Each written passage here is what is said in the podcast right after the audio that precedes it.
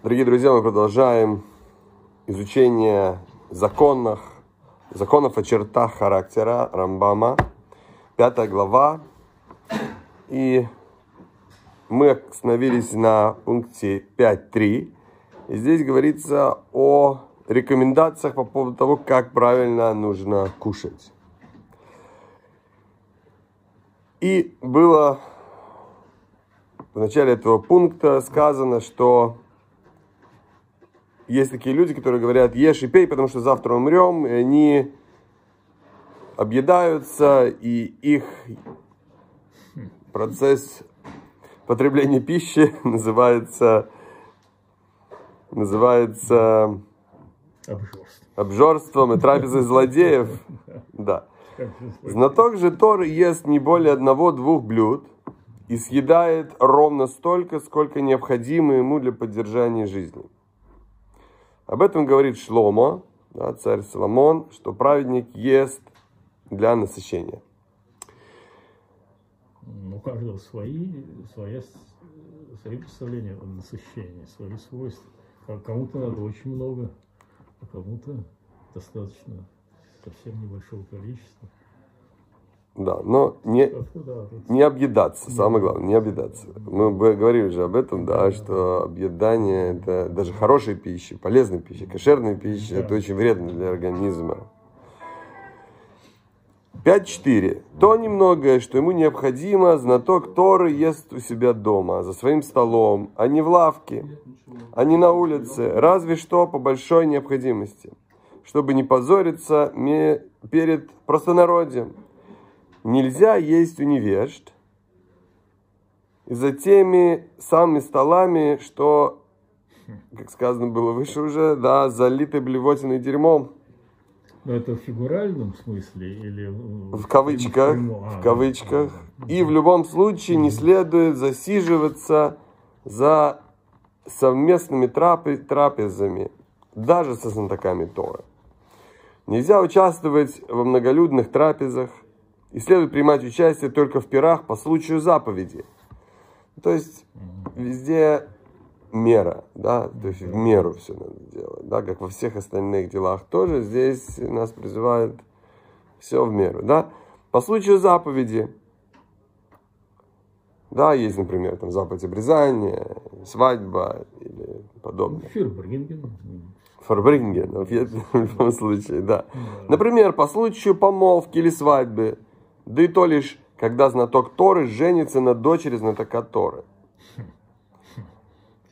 А праведники и благочестивые люди прежних поколений вообще никогда не ели на чужой трапезе.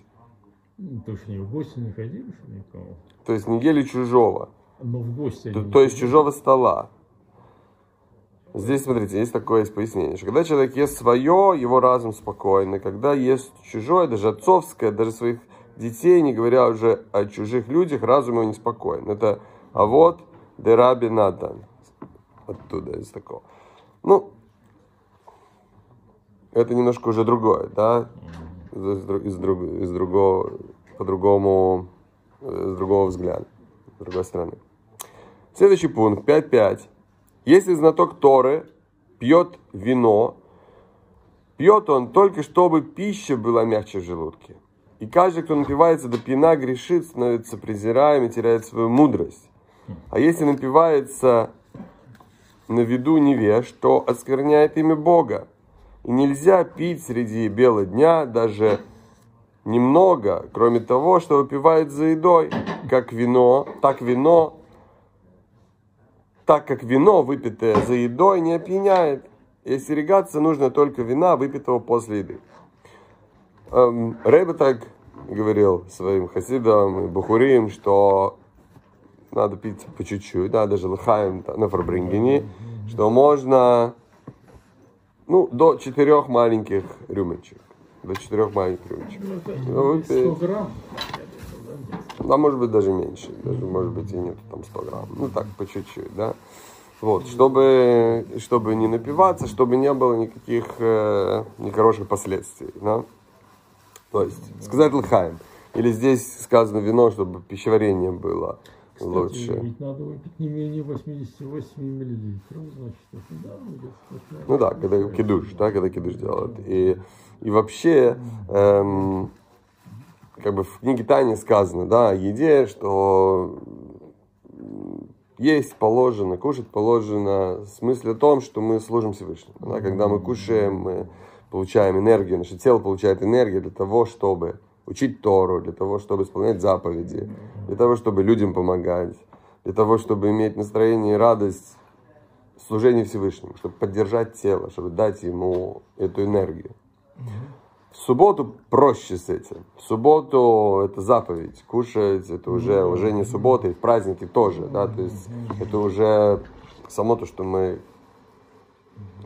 кушаем, это уже исполнение заповеди, уже служение Всевышнему в чистую. 5.6. Жена разрешена мужу всегда. Вот, здесь уже идут немножко другие законы, да. Однако ученику мудрецов желательно держать себя в святости, не все время проводить с женой, подобно петуху, но только ночь субботы. Или может, если может, если может. И следует уговаривать жену не вечером, когда он сыт и желудок его полон, и не под утро, когда он голоден, но в середине ночи, когда усвоится съеденная пища. А?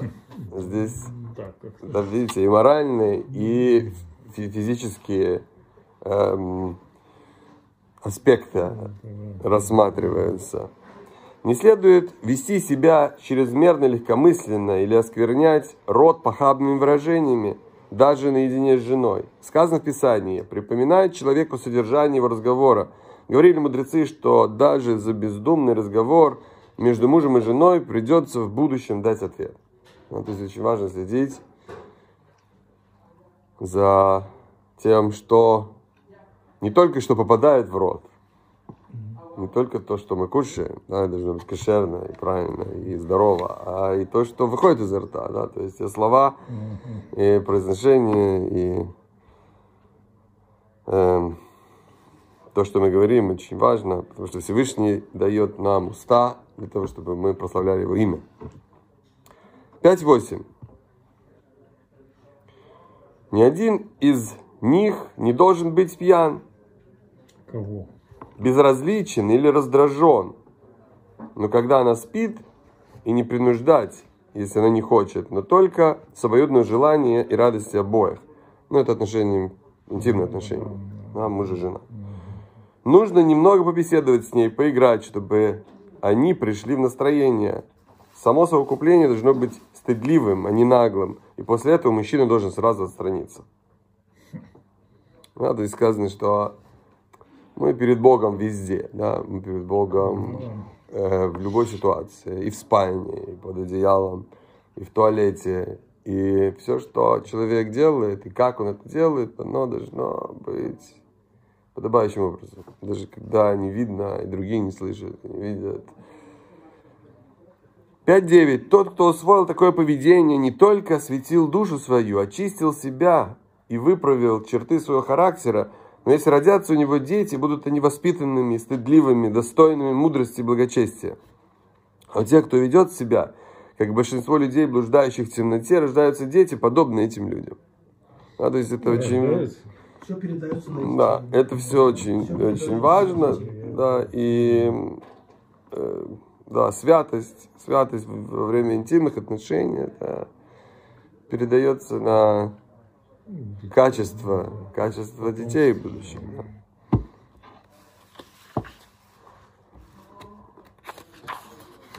Очень- Очень скромно должны вести себя ученики мудрецов в личной жизни, не позорить себя, не ходить с непокрытой головой и не голять тело. Да, то есть Ну, С- это да, вообще не принято снеют. было, да, ходить с непокрытой как и время, может, особенно в то время, ходить с непокрытой головой, да, или оголять тело. полностью. одето Да, должен, да, должен быть, да. да.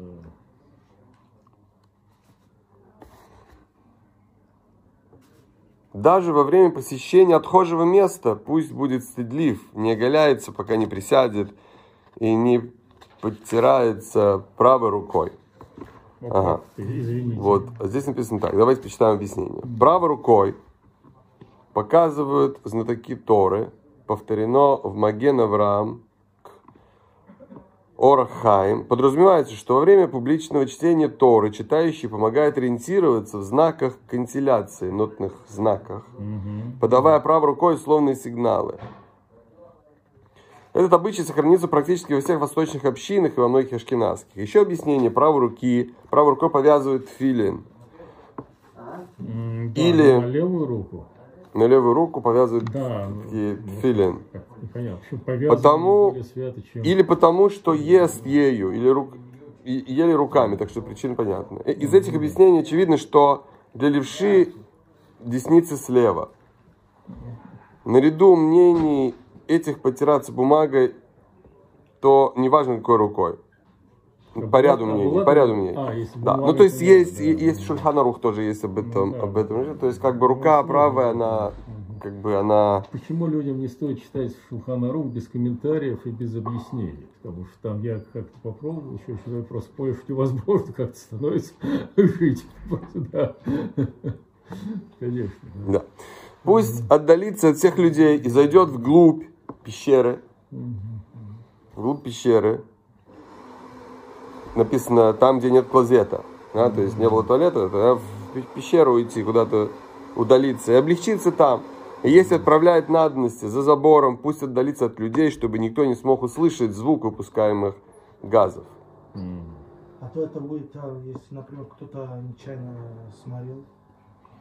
Ну, то есть, ну, призываю человека удалиться так, чтобы, чтобы, чтобы ни- никто не, не видел.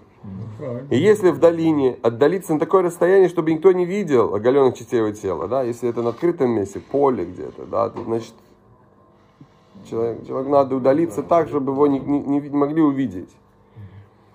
Нельзя разговаривать во время отправления надобностей, даже по крайней необходимости. Вести себя скромно в отхожем месте нужно не только днем, но и ночью.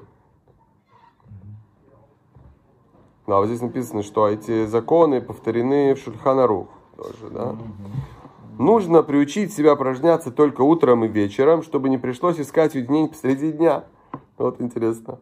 Здесь написано, что речь идет об эпохе, когда не было общественных туалетов. И, и люди были заняты поиском такого места. То есть им надо было укромное местечко найти. Как То есть у них- э, так сказать, только два раза в сутки. Да.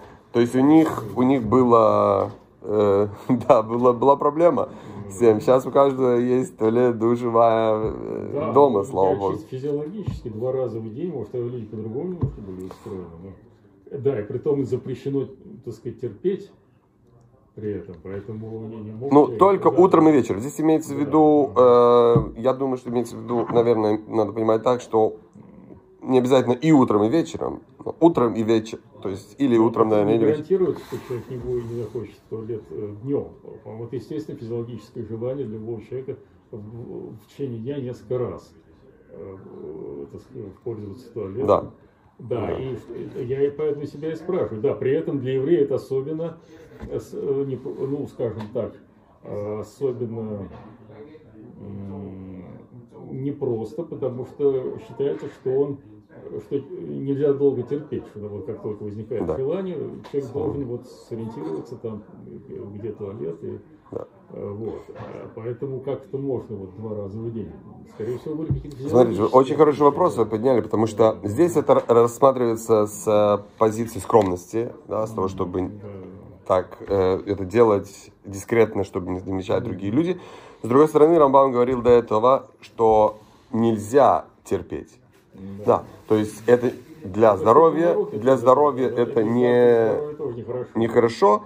И помните, мы, мы учили, что человеку надо проверять себя каждый раз перед едой, после еды, да, Да, да. надо ли ему сходить в туалет. И, между прочим, тоже перед интимной близостью, после интимной близости тоже. То есть вот такие, такие моменты. Ну и здесь как бы как еще одно указание э, делать это дискретно, то есть искать место и время, так чтобы это не смущать себя и других людей. Так, там будет смена темы. Мы закончили пятый пункт, одиннадцатый, пять, одиннадцать. Хорошей недели.